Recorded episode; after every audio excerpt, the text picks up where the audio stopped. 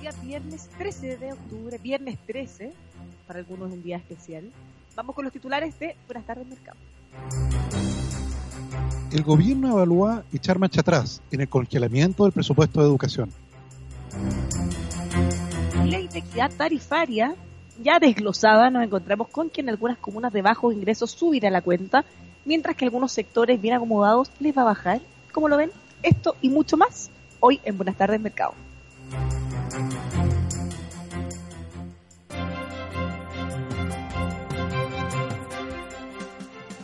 Muy buenas tardes, Tomás Flores, estamos instaladísimos en W Santiago. Qué bien nos atienden comiendo cosas ricas. ¿Cómo estás, Tomás? Muy bien. ¿Listo para...? viernes. ¿Todavía estás indignado? Sí, claro. De hecho, yo creo que cuando le contemos a los auditores lo que hemos Descubierto. descubierto, va a haber mucho más indignados. ¿Doblemente indignado?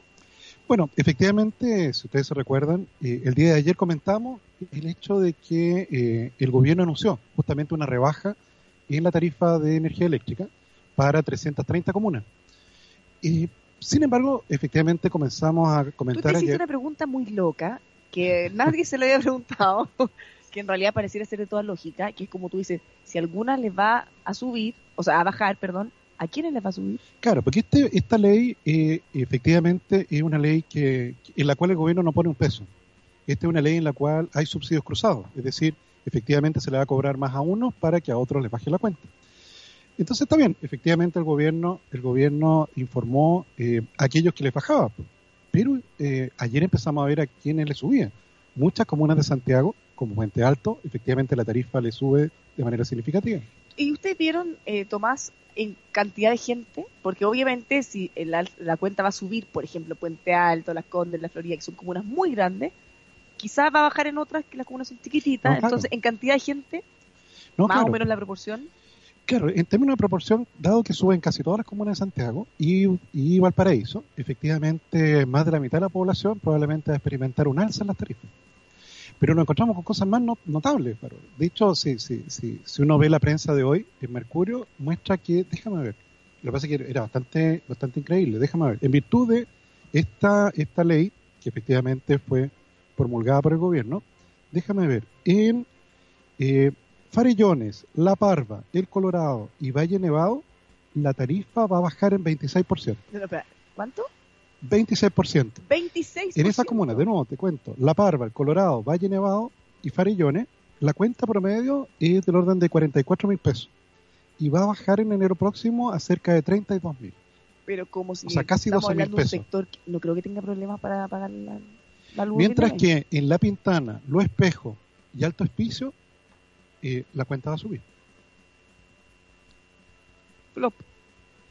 Entonces, a ver, porque nosotros entendemos la lógica, más allá si la comparten o no, la lógica es de alguna manera eh, hacer, una, como, como dice la ley, equidad tarifaria respecto a que en las comunas que se produce tengan un beneficio respecto a las que no producimos y, y nos llevamos todas las cosas buenas. Pero, de alguna manera, yo me imagino que al hacer, eh, encuadrar todo esto, se podría haber previsto, y, mira, y por último, si hay un sector muy acomodado, no bajarle la cuenta, no, no hablemos de, de subir o que tengan un, beneficio mayor o menor.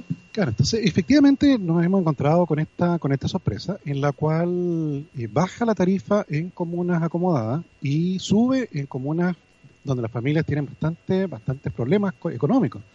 Entonces hay en esto justamente los efectos de, de una política que yo creo que, de una política pública que yo creo que efectivamente no se analizó con cuidado. Qué raro. ya, ¿logran arreglar o ya es lo que es y no bueno, es ley, puede- po. efectivamente esta es ley de la República. Claro, tendría que modificarlo por otra ley. Entonces hay, hay en esto justamente, en este cambio de por densidad, de que en zonas menos densas, en términos de población donde la tarifa en promedio es más alta, eh, versus las zonas de alta densidad, justamente este trasvasije está generando estos efectos que son bastante curiosos. Bueno, la otra cosa que nos indignaba ya tenía que ver con el con la subvención de gratuidad que ya el ministro dijo que lo van a revisar, por lo menos, aunque no se va a agrandar el presupuesto. Pero eso podríamos hablar después porque ahora le queremos dar la bienvenida a un tremendo invitado porque eh, queremos abordar todo el tema del ahorro. Estamos con Rubén Ulloa, gerente de desarrollo corporativo de Copegoods. ¿Cómo estás, Rubén? Hola, muy buenas tardes, Bárbara. Muchas gracias Muy por bien, acompañarnos.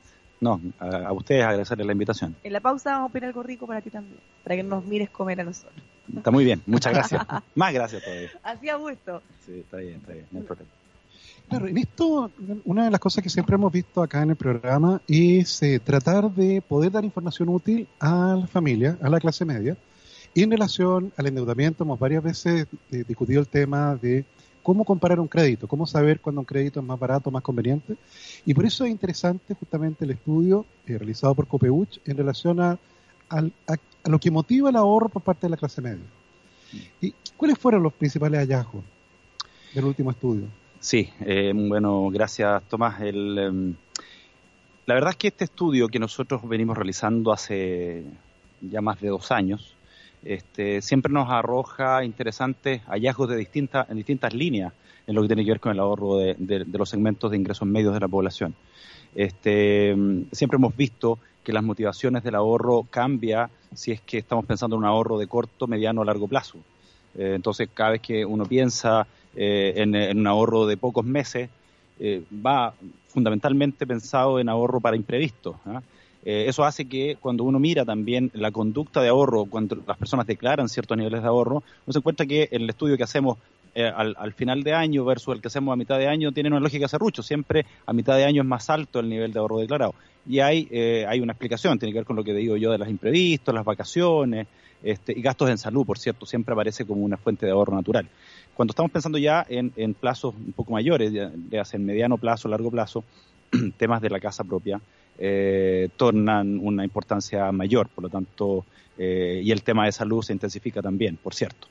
Eh, lo que sí hemos visto y evidenciado con, mayor fuerza, particularmente en el último estudio, tiene que ver con el ahorro del segmento mayor de la, población, sobre 55 años, en donde lo que declaraban ahorrar las personas para temas de pensiones o para mejorar su pensión es bastante más fuerte que lo que venía ocurriendo en, en las oportunidades o las observaciones anteriores. Una pregunta, disculpa Tomás, previa a eso, ¿tenemos capacidad de ahorro los chilenos? Mira, lo que declaran las personas en general, la capacidad de ahorro es limitada. Entonces, en general, cuando uno mira, y particularmente desde la óptica que tenemos las instituciones financieras que nos preocupa y nos importa el ahorro, quienes entendemos el ahorro como una fuente de desarrollo económico de la, de la familia, eh, el nivel de ahorro que tienen las personas en Chile es bajo. Eh, las personas que declaran ahorrar en torno al 55% en los mejores, las mejores épocas del año. Ya te decía que hay, hay cierto comportamiento medio cíclico. Entonces, eh, esto es bajo, hay, hay, una, hay una baja tendencia al ahorro. Uno esperaría que ojalá eh, toda la población declarara en alguna medida tener ahorro. Y cada vez que uno le pregunta a, las personas por qué no están declarando, ahorrando, perdón, este, la respuesta siempre no me alcanza, no me alcanza el sueldo. Y, eh, y esto es que no alcance a que uno no tenga la conciencia de la importancia que tiene. Claramente, claramente. Ahora, en esta mayor preocupación que ustedes detectaron en relación a los mayores de 55 años, probablemente todo el tema de, la discusión sobre el sistema de pensiones ah, explica probablemente parte importante de esa mayor preocupación. Claro, uno, uno entendería ¿no? que, eh, que en este último tiempo donde el tema de las de las pensiones, como tú señalas, ha sido bastante más bullado, ha estado mucho más en el tapete de la comunicación, de los que las personas están mirando, escuchando, eh, les toca directamente. Eh, estamos pensando en, un segmento de la población que está muy próximo a jubilarse, por lo tanto, eh, claramente ellos ven, ven con alguna preocupación lo que vaya a ocurrir en su futuro más próximo. Por lo tanto, eh, entendemos que eso ha influido muchísimo. Y sobre todo porque hay una evidencia de qué es lo que está pasando con el sistema de pensiones hoy día. Bien o mal, digamos, nosotros nos podemos hacer cargo de eso, pero que haya algún tema de conversación en la palestra, eso sí, sí afecta. Claro, probablemente toda esta discusión de pensiones llevó a muchos a preguntarse, cosa que quizá no lo habían hecho antes, de cuánta iba a ser la pensión que voy a obtener. Claro, porque todos los que son afiliados pueden eh, ingresar a su a la página web y, ya hay simuladores con el ahorro que tú tienes y con una A mí me llega una cartola todos los eh, meses y dice, si tú no trabajaras o no costar nunca más, tu pensión sería tal y si siguieras tal cual como hasta ahora, sería esta otra. E incluso te dan la opción de ahorrar eh, con la PB o cuenta 2 y te puede aumentar. No, claro, que yo creo que muchas personas ni leían esa cartola. ¿Te fijas? Entonces, claro, ahora con esta discusión claramente hay una preocupación mayor. Hay una preocupación mayor y que, probablemente los va a llevar a que tengan que ahorrar por su cuenta. Ciertamente. Porque después, efectivamente, con la pensión que puedan obtener, no van a poder mantener el nivel de vida que tienen hoy. Así es. Así es, eso es lo que nosotros estamos viendo con mayor fuerza, como te digo, en este uso del ahorro, que es un cambio relevante de la tendencia. O sea, veíamos que un, antes un 3% de los adultos eh, sobre 55 años decían ahorrar para su pensión futura, independiente del instrumento. Sí, claro. Ajá, era un ahorro declarado. Pasamos de un 3 a un 19%, entonces ya hay un claro cambio de tendencia bastante fuerte. Digamos. Estamos conversando con Rubén Ulloa, gerente de desarrollo corporativo de Copeuch. Ahora, eh, tú mencionabas también que dependiendo el objetivo del ahorro, uno también elige distintos instrumentos. Ya pensando en nuestros auditores, por ejemplo, si alguien quiere ahorrar, como decías tú, en, para un corto plazo, ¿qué, ¿qué, instrumentos son los más comunes o los que más utilizan, quizás los mejores? Mira, ciñéndonos particularmente al estudio, eh, independientemente de, del plazo en el cual estás eh, pensando, las personas están, están pensando en ahorrar, eh, los instrumentos siguen siendo los tradicionales. O sea, cuando uno mira este segmento de la población, recordemos, está, este estudio está centrado fundamentalmente en personas de, segmentos medios y bajos, ¿no? Segmento, lo que se llama C2C3. Eh, y le, el ahorro formal y particularmente el ahorro que consiguen en el sistema bancario sigue apareciendo como el principal actor. Sobre el 70% de las personas que declaran ahorrar dicen hacerlo en, esa, en esos instrumentos. Una cuenta de ahorro. Cuentas de ahorro. Depósito a plazo. Eh, exactamente. Distintos tipos de instrumentos, pero fundamentalmente el sector bancario. Fondos mutuos puede aparecer también.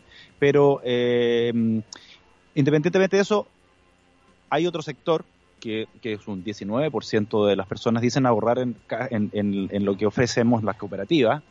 Eh, y claramente eso demuestra que eh, las cooperativas estamos posicionándonos como, un, como una, una, posibilidad cierta de, de generar ahorro y, y, este tipo de cultura en las personas. Pero también hay una, una fracción y que se ha mantenido relativamente estable en torno al 10%, que, que es ahorro informal, o sea que es ahorro doméstico, que es justamente... Bajo el colchón. bajo el colchón, alcancía, eh, en, en, pollas familiares. ¿ah? Hay, hay, gente de, de, de, esta, de, esta, de este estudio que, que, ese tipo de cosas lo toman como, un, como una fuente de ahorro. Eh, y ese ahorro informal es lo que justamente nosotros hemos, hemos venido analizando y repitiendo siempre. Es altamente riesgoso porque, uno, la pérdida de, de, de, esos dineros, de ese patrimonio es real, cierta y está a la mano. O sea, si entran a robar, le pueden robar su ahorrito. Exactamente, hay un incendio. Hay un incendio y se le quema. Eh, y, y, por cierto, hay una pérdida de patrimonio, porque Uy. el ahorro es, ahí no, no, no gana el dinero, no, no se reajusta, no gana intereses, etcétera. No, y uno mismo al tenerlo tan a la mano, de repente, ah, ya, voy a tomar un poquito. No, ya después lo repongo. Lo, está ahí mismo. De hecho, tú sabes que no recuerdo bien quién, quién me comentó que por el incendio en Valparaíso, efectivamente hubo una gran cantidad de personas que tuvieron que ir a hacer el proceso de canje de billete. Cuando tú tienes un billete, Bárbara, que está medio chamuscado, en la medida que uno puede efectivamente percibir cuál es el valor del billete, puede pedir el canje en el Banco Central. Entonces eso mostró que una gran cantidad de personas justamente tenía ahorro en efectivo en su casa, ¿okay? que tal como tú dices es riesgoso, eh, no está protegido contra la inflación y por tanto a esas personas que quizás ven instituciones financieras como una cooperativa las ven con cierta lejanía, efectivamente es preferible que lo ahorren allí en lugar de tenerlo justamente debajo del colchón. Justamente, sí, nosotros eh, desde Copeuch, eh, la segunda, institución más importante de ahorro en el país, justamente entendemos y por eso justamente que eh, nos importó mucho eh, confeccionar este estudio, este índice. Eh, queríamos entender el comportamiento de ahorro de, del segmento al cual nosotros atendemos, justamente porque, ya lo decíamos antes, creemos profundamente que el ahorro es una manera cómo las familias crecen, se desarrollan económicamente, por lo tanto impulsamos este, esta, esta práctica económica. ¿Y son más ahorrativas las mujeres o los hombres?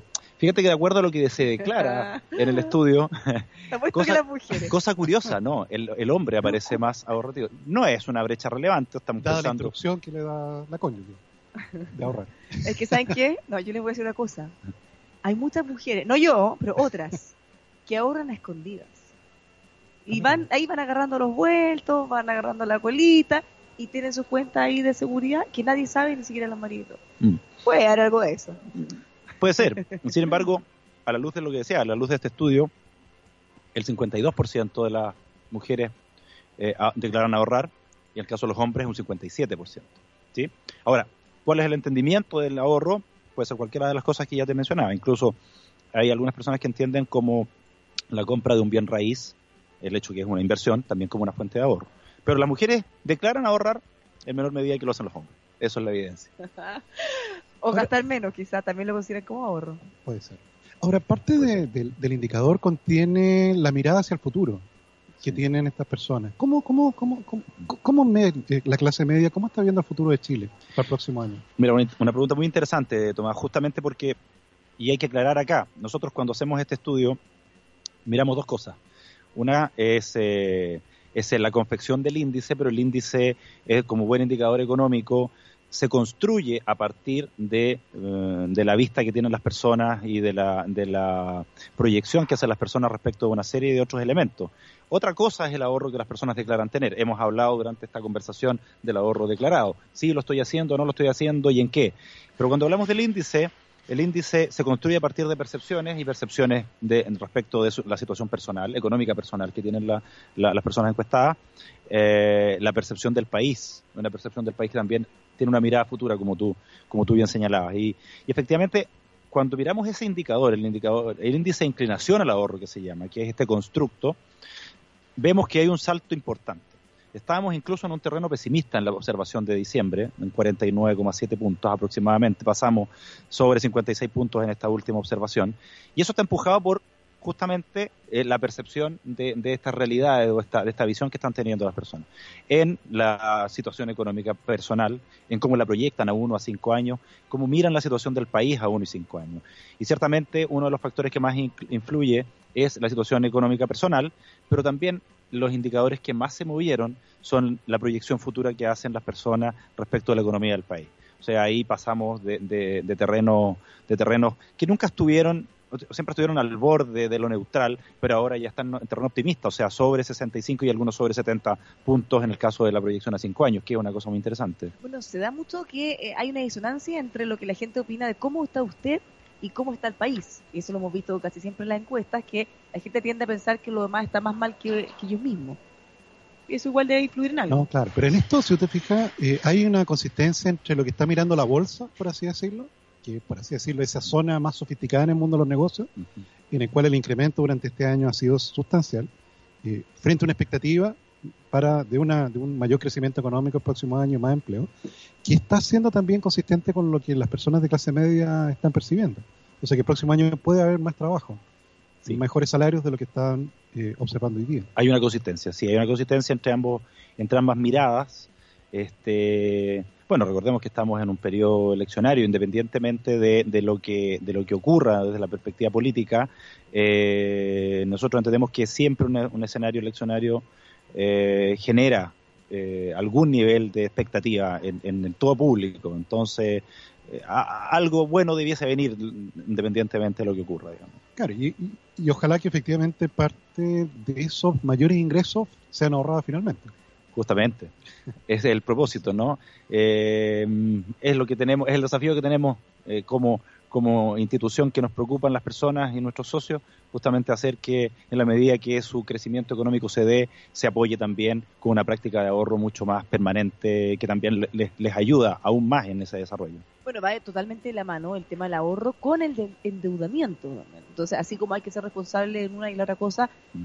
así como nosotros hemos mencionado cuando uno hace un presupuesto en la casa, hay que preocuparse por lo menos no gastar más de lo que gana.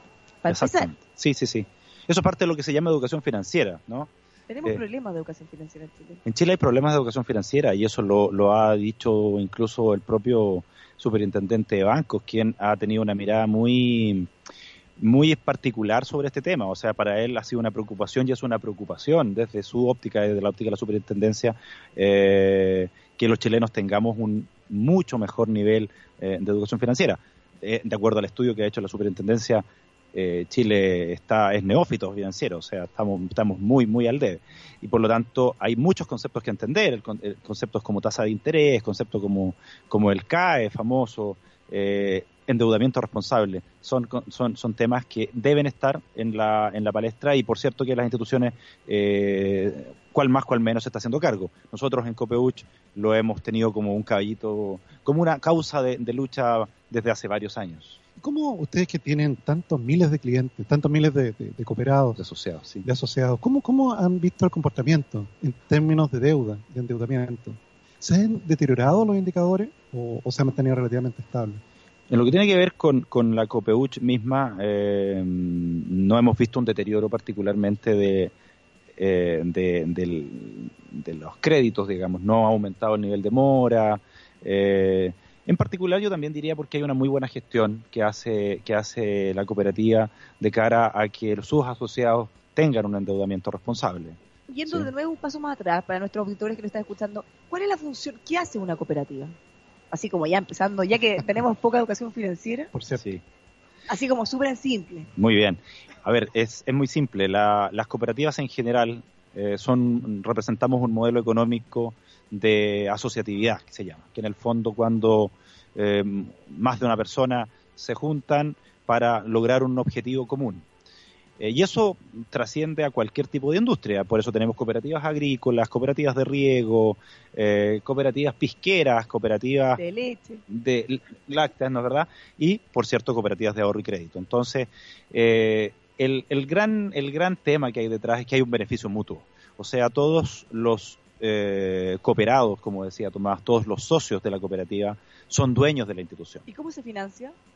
Básicamente se financia, y va a depender de la, de la escala que tenga la institución, eh, pero normalmente la, la cooperativa de ahorro y crédito se financia con el capital de sus asociados, fuertemente y particularmente nosotros fuertemente con los ahorros de nuestros asociados y no, y no asociados, porque también nosotros podemos tomar eh, perdón, eh, depósitos a plazo y libretas de ahorro de personas de la calle que no sean socios de la cooperativa. Ahí hay fuerte, fuertes niveles de, financiamiento también. Y, por cierto, el financiamiento institucional clásico, bonos y, y, el resto de instrumentos normales que tienen las grandes instituciones.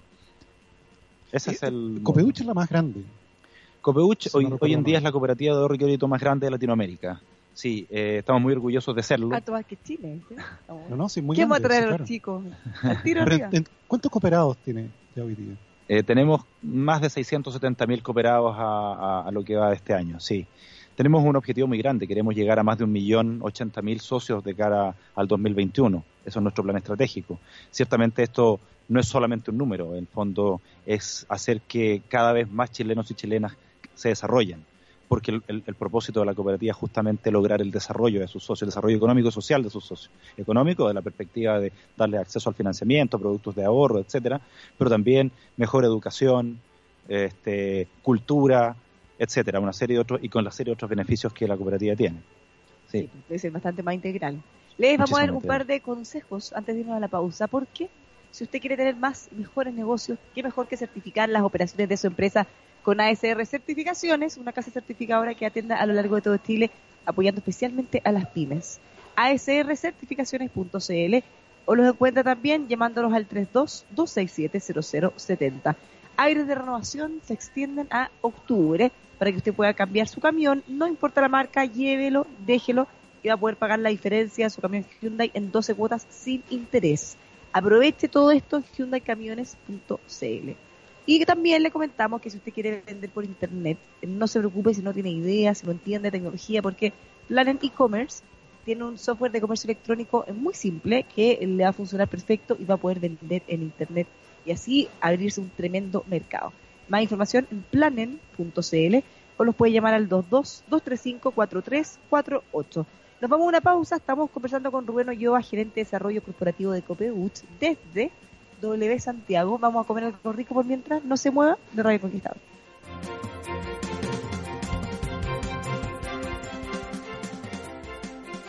De vuelta desde Hotel W Santiago junto a Tomás Flores y a Rubén Ulloa, gerente de desarrollo corporativo de Copeuch. Estamos hablando de temas tan importantes como el ahorro.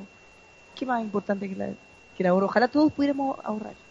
No, claro. Hay en eso, hay en eso. Tú sabes, Parola, que eso ¿Te has fijado que a uno cuando niño le, le, contaban esos cuentos de la hormiguita o la cigarra, las hormigas que guardaban para el invierno mientras la cigarra se dedicaba a cantar? Sí, hay, gente que no se lo contaban. Claro, toda esa tradición, toda esa tradición tú sabes que viene, y por cierto que es europea, era maneras como las personas trataban de incentivar el ahorro de las personas.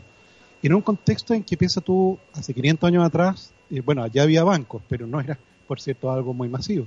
Las personas ahorraban prácticamente en especie, en oro, eh, eh, eh, joyas, que era parte de, y, la dote, eso de, que la hija que se casaba, el padre tenía que, era la manera como las personas se transferían riqueza intertemporalmente. Significa en un mundo que no hay libretas de ahorro, no había mecanismos de mercado capital. Afortunadamente hoy día eso ha cambiado, pero, pero claro, hay un gran desafío que el cual eh, Copeuch está participando, de tratar de atraer justamente a todo tipo de personas a que ahorren. Efectivamente, sí. Eh, es el propósito de la cooperativa. Nosotros yo somos cooperativa de ahorro y crédito. Ciertamente el, crédito es un producto... ¿Cualquier persona puede pedir un crédito con usted? Un socio. Ah, tiene que ser asociado. ¿Tiene que ser para ser socio alguien? Tiene que ser mayor de 18 años, acercarse a alguna oficina de, la cooperativa y aportar con una cuota de capital que puede pactar. Eh, puede ser un aporte mensual de de 2.500 pesos o hasta 25.000 pesos aproximadamente, eh, en virtud de lo que la persona pueda irle aportando a la cooperativa, eh, que es la inversión, es inversión que, es parte de, la cooperativa, pero que es una inversión que la, persona, el asociado hace como inversión propia, digamos. Porque finalmente esa, ese aporte que eh, nuestros socios le dan a la cooperativa, es el patrimonio de la, de de institución, es también una fuente importante de eh, definir luego el remanente a distribuir, es decir, cómo se distribuye el remanente. ¿Qué quiero decir con esto? Que todo lo que la cooperativa termina como ganancia, como lo que se llama en las sociedades comunes y corrientes la utilidad, que en nuestro caso es el remanente, luego se tiene que distribuir entre sus socios. Y uno de los principales elementos que eh, se consideran para saber cuánto remanente se le asigna a cada socio es justamente cuánto capital le ha aportado a través de estas cuotas de participación. como si fuera un accionista de una empresa, tal cual. Así es. Claro, Similar. Una particularidad. Una Tú sabes que, claro, en el caso de una sociedad anónima, el, voto depende cuánto tengas, cuánto porcentaje la empresa tenga. En Obvio, o sea, el, mayoritario. Exactamente, el, mayoritario. El mayoritario. el mayoritario es mayoritario. En cambio, las cooperativas. No, las cooperativas no. Cooperativa es un socio, un voto. Todos nuestros socios tienen exactamente el mismo, el mismo peso respecto de las decisiones que se toman. O sea, usted no tiene ese sistema como la CUT de representantes, que al final gana el que quiere que gane, cosas así, no, todo votan. No, no. Hoy, aquí, hay representatividad. Nuestros socios se manifiestan eh, en, un modelo en el cual justamente son ellos los que se expresan y definen los grandes, los grandes temas. Hay, por cierto, un, modelo de gobierno que es el que está representado por eh, el, Consejo de Administración, ¿no es verdad? Y ellos son los que toman gran parte de, de las grandes definiciones de, de la organización, de la institución, de la cooperativa. Sin embargo, la propia elección de este Consejo lo hacen los socios. Claro, tampoco le pueden preguntar todo, todo el rato, sería imposible hacer nada. Hoy nos damos una vuelta pequeñita por los mercados y ver, o más que nada, las cifras económicas. Sí, demos una vuelta pequeñita por los mercados porque hay buenas noticias. Ah, entonces sí, entonces sí. Lo que pasa es que acá, Rubén, hemos, hemos planteado como hipótesis de trabajo de que en materia de precio de cobre estamos ante un nuevo cambio de nivel. Te fijas, en octubre del año pasado el precio del cobre era 2,1 dólares y saltó de octubre a noviembre, saltó de 2,1 a 2,5 y se estabilizó en ese nivel hasta hace unas seis semanas atrás en que saltó, creemos nosotros, a 3 dólares por libra. Y eso estamos testeando esa hipótesis todos los días. Entonces vemos días que está por debajo, días que está por arriba y hoy día es un día que está por arriba. O sea, es muy buena noticia. Es viernes, está por arriba. Mejor. 3 dólares con 11 centavos. Con 11 centavos. Sí, 3 dólares con 11 centavos. Con eso ya estamos compensando. ¿Te acuerdas esos días que estuvimos en 2.91?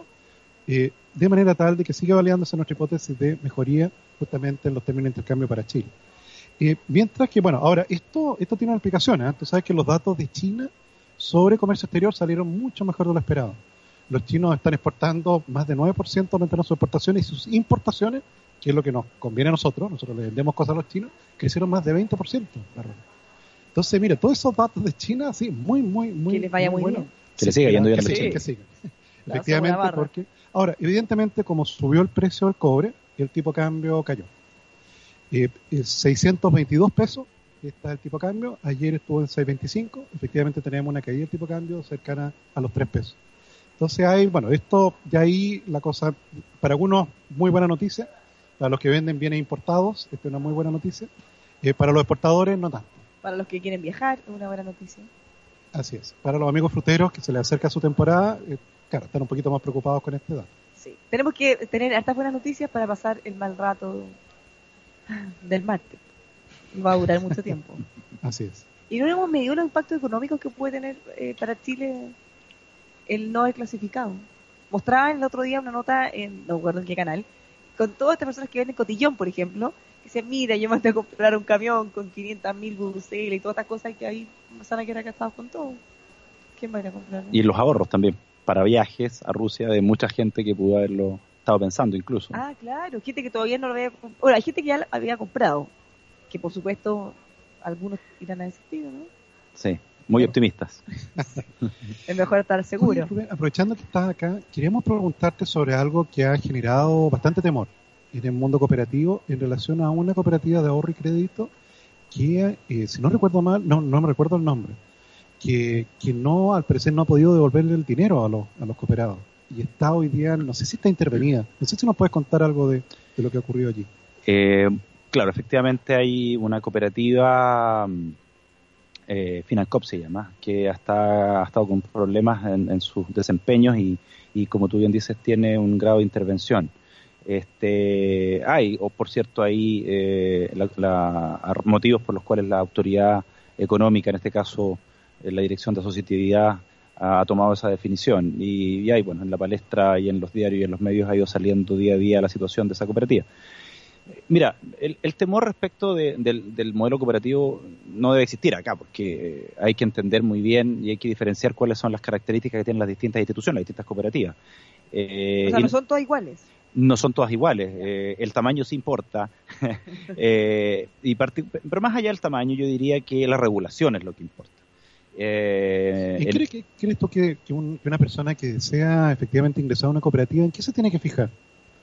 Mira, bajo nuestro entendimiento hay una hay una diferencia importante, digamos, en lo que eh, en, el, la gestión que tiene una cooperativa regulada por la Superintendencia de Bancos e Instituciones Financieras y una que no lo es. ¿De qué depende eso? Depende fundamentalmente del patrimonio que tiene la cooperativa. O sea, cada, cada vez que una institución cooperativa de ahorro y crédito tiene más de 400.000 UF de, de, patrimonio, de capital, Pasa a ser regulada. tiene que estar regulada por la superintendencia, ya, te, ya, ya la que mencionaba. Entonces, eh, hoy día somos seis las cooperativas que, que, estamos en esta situación y claramente el hecho de estar regulados por la superintendencia de banco nos exige una serie de características, condiciones y modelos de gestión interno que le dan por cierto, un beneficio en términos de que hay una, una, una solidez mucho mayor en la gestión que hacemos. ¿Cuáles son esas seis? Las seis cooperativas que... Están reguladas. Mira, está, está Copeuch, está Rocop, eh, está Lautaro Rosas, está Capual, Capual, está Detacop y también está eh, Oriencop. Esas somos las seis cooperativas no me las sé tan de memoria. No, no, sí, pero... sí. Y, bueno, estas seis cooperativas que menciono son las que... Disculpa, que esto es muy importante. ¿Cómo alguien puede saber, ya probablemente no va a recordar las seis que acabamos de nombrar, pero cómo alguien podría decir, ya yo me quiero asegurar de que esté regular? ¿Eso aparece claramente en los logos? En sí, parte? sí, sí, sí. Y en la cooperativa le pueden decir, ustedes están regulados por la superintendencia de banco. Ya, o sea, esto es cada sí. encuentro. sí. Eh, y bueno, eso es una cosa. Y por lo, y por lo, por lo demás, esta, esta regulación y eh, es, fuerte, digamos, es, es importante y es lo, lo, mismo que aplica o prácticamente muy similar a lo que aplica en el caso de los bancos, en el caso nuestro prácticamente lo mismo. Eh, tenemos una, una regulación muy estricta, ya te hablaba de los modelos de gestión, y eso ha hecho también que Copeuch sea una institución muy sólida, o sea, el hecho de que tengamos muy buenas clasificaciones de riesgo. Nosotros hace unos días atrás, un par de semanas atrás, colocamos un, un bono de financiamiento internacional, un bono en Suiza, eh, por lo tanto, eso habla de la solidez patrimonial y del modelo de gestión que tiene Copeuch. Ah, claro, porque eso, claro, para que esos inversionistas hayan puesto su dinero, te tienen que revisar entero. Por cierto. Entonces, tenemos, tenemos eh, las clasificaciones que nos hacen todas las clasificadoras, incluso Moody's, eh, y tenemos muy buenos niveles de clasificación. y justamente han hecho, han permitido que lográramos con éxito esa colocación. Sí. O sea, y ahí por lo menos tenemos una pista de más o menos ahora sigamos con el... No, y bueno, el directorio también. Por cierto, el gobierno corporativo, eh, que yo les comenté algo hace, hace unos momentos atrás, eh, es clave en esto. O sea, el, el, hecho de tener un muy buen gobierno corporativo hace un, consejo de administración que está muy preocupado de los distintos temas de la cooperativa, eh, hace que las, se, se tomen las mejores decisiones, por cierto, en pos de nuestros socios. Lo que pasa, Bárbara, que dentro del directorio está un... ¿Estás tú? Eric Heindel. No, no, no, yo. Eric Heindel, que fue profesor mío, que yo lo quiero ah, mucho. Ah, ya. Es con una extensión de tiempo. Sí, claro. Él, él dirigió mi tesis de grado y firmó mi carta de recomendación. Tú sabes, Rubén, que nosotros tenemos un precandidato para alguna elección alguna vez en la vida, pero tenemos slogan incluso. Con Tomás Flores, las cuentas están claras. es una buena lectura. ¿eh? Estamos pensando en cuña el otro En día. cuña. también sí. tenemos no más brotes, botas flores. Está bien. No, pero muy bien que tengan ahí al profesor Kinder. Está No, bien, dale está mis saludos cuando, cuando Pero encantado, se los daré, se los daré a, a Eric. Oye, y ya cambiamos un poco de tema, chasconeémonos un poco. Expectativas, ¿cómo lo ustedes? ¿Con ¿Qué se viene? ¿Qué se viene? ¿Qué se viene? Mira, te puedo hablar desde la perspectiva de Copeuch, no, me- no me quiero jugar más allá de eso. Como como, como cualquier cosa. Mira, nosotros estamos muy entretenidos. La verdad que la cooperativa está partiendo el primer año de un plan estratégico de cinco años que, que es muy, muy potente. Eh, nosotros tenemos un gran sueño, ¿sí? Hacer que de más y más socios a lo largo y ancho de, de nuestra patria eh, crezcan, se desarrollen económicamente a través de nosotros generar una, una oferta eh, integral eh, y muy, muy, este, muy responsable de productos y servicios financieros, ¿sí? Y, eh, creemos, creemos en el desarrollo de Chile. Nosotros creemos ser un, un, actor, pero muy, muy potente para aportarle a nuestro país en su desarrollo, en el desarrollo económico, en, en, en la productividad, etcétera. Vamos a seguir generando riqueza, y eso es nuestro, nuestra expectativa. La COPEUCH genera riqueza para sus asociados, genera riqueza a lo largo de todo el territorio nacional y la riqueza que genera queda en cada uno de los lugares de donde la genera. Entonces, si vamos a, a un pueblito eh, pequeñito en Tocopilla, si tenemos una oficina y hay socios nuestros en Tocopilla que tienen productos de la cooperativa y eso hace que, que la cooperativa crezca, bueno, esa riqueza queda en Tocopilla, ¿te fijas? Eh, y nuestro, nuestra expectativa, nuestro plan es justamente seguir eh, impactando al país de esa misma forma tenemos mucha, muchos desafíos, tenemos desafíos digitales, tenemos desafíos en el perfeccionamiento de nuestros canales, tenemos desafíos de seguir ampliando la oferta de productos, ya lo decía, entender y conocer muy bien a nuestros socios. La tecnología hoy día es un tema que está en la palestra y por cierto que nosotros estamos muy pendientes y trabajando en eso. Pero ¿cuál es- ¿qué esperan no solo para Copa sino como para el país? Vienen los brotes verdes, los aires primaverales, los arbolitos, florcitas o como ya le Claro, queramos ¿han poner? notado más, más solicitudes de crédito, más... eh, Sí, hay dinamismo, hay dinamismo, hay, hay dinamismo, por cierto, que también eh, gracias a, a que hemos tenido una regulación que ha ido mejorando. Eh, el año pasado se aprobó la nueva ley de cooperativas que nos ha permitido llegar de mejor forma a nuestros socios, incluso abordar eh, so- un segmento que no podíamos, el segmento de los pensionados, eh, que estamos trabajando para poder también eh, tener una oferta, una oferta eh, de valor apropiada para, para nuestros pensionados. Eh, vemos que hay mayor movi- movimiento. Sí, yo, yo- nosotros creemos que hay, que hay, somos optimistas de- del futuro del país. Sí, y por cierto que nosotros vamos a aportar en ese futuro del país. Sabes que eh, me hicieron recordar eh, una discusión que hubo hace unos meses atrás en relación a, a gestión de fondos de pensiones. Porque tú sabes que la regulación actual, Bárbara, te exige ser sociedad anónima para tener un administrador de fondo de pensiones. Entonces, no sé si te recuerdas tú que Fernando en su momento planteaba de que por qué no otro tipo de organizaciones pudieran Claro. también administrar fondos. ¿Por qué no llega do- en Don Mesina y crea su propia entidad? El señor Mesina, no, porque él quiere quedarse con tu plata. No, no, no- no quiere administrarla, quiere quedarse con tu plata. ¿no? Bueno, y la mía también. No, no quiere quedarse, quiere repartirla, pero Claro. él- claro. Claro, pero imagínate tú una FP Copeuch. Una FP cooperativa o Exactamente. Copeuch, sí. Interesante, bueno, eso es parte de lo que nosotros creemos son, son desafíos de, de la regulación. O sea, se lo podemos agregar a, las a los candidatos. Tener una sección de propuestas para los candidatos. Sí, el, el, ¿Flota esta idea o no? el- la semana pasada hubo un congreso, eh, una- acti- un evento re- realizado justamente por Coopera, que es la asociación gremial que, que tiene esta, digamos que engloba estas seis cooperativas de ahorro y crédito eh, reguladas por las, por las BIF. Eh, justamente la idea era ir proponiendo medidas para que lo tomaran eh, los distintos candidatos. De hecho, eh, Tomás nos acompañó en esa oportunidad. Entonces, eh, la idea es que el- ojalá se resuelvan las asimetrías que hoy día existen en la, en la regulación respecto de que en algunas industrias mm, las organizaciones cooperativas no están autorizadas para, para entrar. Es que sabes que me queda dando vueltas la idea, porque po, si, sí, las, claro. si las críticas principales que se le hacen es que lucran, o que cobran muchas comisiones, o que esa plata se malgasta después, bueno, ¿por qué no podrían quizá eh, cooperativas que vienen de la misma gente al final y que ellos mismos incluso tienen más participación, más derecho de voto, y ellos podrían elegir y beneficiarse tanto de la buena gestión como de la utilidad? entre comillas? que quedarían para ellos mismos. O sea, creemos que es un espacio que, que hoy día existe, hay que, hay que normarlo, hay que regularlo y, ¿por qué no? El día de mañana, si la regulación cambia, podríamos estar conversando de, de, de una, de una FP Copeuch o quizás que otras empresas también. Pero de las reguladas sí de la súper, súper segura.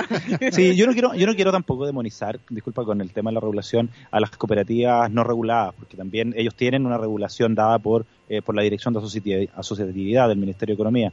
Eh, no, hay así un, libre albedrío, pero ciertamente... que hay un problema acá rato que Claro, lo mismo que nos pasó con el tema de, la, de las estafas piramidales, que la gente se asustó y ya no confió en un tiempo en nadie, en ninguna empresa. No, la mayoría son serios. sí. Eso hay que también que decirlo. Sí, no, sí, las, hay cooperativas pequeñas que funcionan y funcionan muy bien.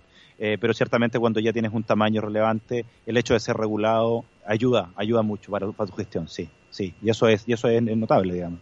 Estamos con Rubén Ulloa, gerente de desarrollo corporativo de Cooperative. Tomás, ¿qué se queda en el tintero? ¿Qué nos queda No, mira, interesante esto de, claro, porque yo creo que en su momento cuando nace el sistema FP, eh, claro, probablemente los tipos pensaron en, que solo tenía que tomar esa figura jurídica porque era la más transparente en el fondo o abierta en términos de información. Eh, en esos años, en los años 80. De hecho, si no recuerdo mal, al principio la FP solo podía invertir en papeles gubernamentales paulatinamente pudieron ir invirtiendo en letras hipotecarias, en acciones. en la medida que aumentó la confianza. Exactamente, pero claro, como que se pasaron varios años en que, claro, como que no se repensó hasta que se nos vino encima todo el problema. O sea, hay muchas cosas que no se repensaron. El mismo hecho que nos encontramos ahora. Si la proyección es que una persona iba a ahorrar 40 años y eh, después nos encontramos con que el promedio del hombre es 19 y la mujer es 16. ¿Por qué esperamos hasta este momento? Y no en el minuto que estamos viendo, oye, ojo, no están ahorrando, algo está pasando, no nos va a alcanzar. No, de hecho, acuérdate lo que te contaba la otra vez, José Antonio Guzmán, creo vale la pena recordarlo acá, cuando él estaba a cargo de Hábitat, hace algunos años atrás levantó la mano y planteó estos problemas. Le dijeron que estaba loco, ¿no? Y nadie dijo, lo pescó. Nadie lo pescó. te fijas, o finalmente tuvo que reventar el problema para que efectivamente nos pusiéramos a, pensar en ello. Y, y, claro, lamentablemente toca cuando ya esta administración está terminando su periodo. Entonces, claro, envió un proyecto de ley, dos proyectos de ley al Congreso, pero que efectivamente hoy día ya no tienen tanta, tanta, tanta urgencia. Y claro, va a ser la próxima administración la que, bueno, va a tener que repensarlo de nuevo. Sí, y si lo grave de todo el tiempo que se perdió es que hay gente que ya no cotizó los 40 años, o sea, que ya tiene un problema serio de su pensión ahora cuando jubile, y eso ya no se recupera. ¿De dónde vamos a sacar la plata? Eso no se recupera. Bueno, por eso en tu, en tu informe, Rubén, la gente se empezó a preocupar. Sí, es una evidencia clara. Ahora, eh, lo que nosotros quisiéramos es que se preocuparan desde muy temprana edad, digamos. Hoy día los que están más... No más, los 55, No los 55, donde, donde, donde ya se acerca eh, a pasos gigantados el proceso de jubilación entonces y de pensión. Entonces, no, esto es un tema que uno tiene que... Hay que impulsarlo, digamos. Es el desafío que tenemos todas las instituciones financieras justamente el tema de la, lo que hablábamos delante, ¿no? De, la educación financiera en todo ámbito. Y por cierto que el pensar en el futuro económico de, uno mismo y de su familia es sin lugar a dudas parte de esa educación financiera. Claro, que ahí estaba, te, cuento Rubén, que comentábamos eh, hace algunos programas atrás con Bárbara el, último premio Nobel de Economía, y que a su vez es el tercer premio Nobel que se le otorga a economistas que estudian eh, la economía del comportamiento. Porque efectivamente se produce un fenómeno en los seres humanos que aquellas cosas que están muy distantes en el tiempo no les damos tanta importancia. Se llama la miopía intertemporal. Todos vamos a llegar a viejo, ¿te fijas? Y no vamos a poder trabajar. Si tuviéramos perfecta nitidez y racionalidad, deberíamos nosotros mismos ahorrar por nuestra cuenta. Exacto. Claro, el problema es cuando no te alcanza ni siquiera para llegar a fin de mes. ¿Cómo no, claro. Una hora? Eso es no, claro, pero, pero, pero está ante un hecho cierto de que vas a llegar a ser viejo eh, y, y no vas a tener de qué vivir. Pero dado que existe ese medio temporal, el Estado te obliga a ahorrar. Te en el sistema antiguo también era compulsivo, era, obligatorio. Mm. Igual cosa los jóvenes, los jóvenes también creen que nunca se van a enfermar. Claro. Entonces ven que lo que pagan para salud es como una plata perdida.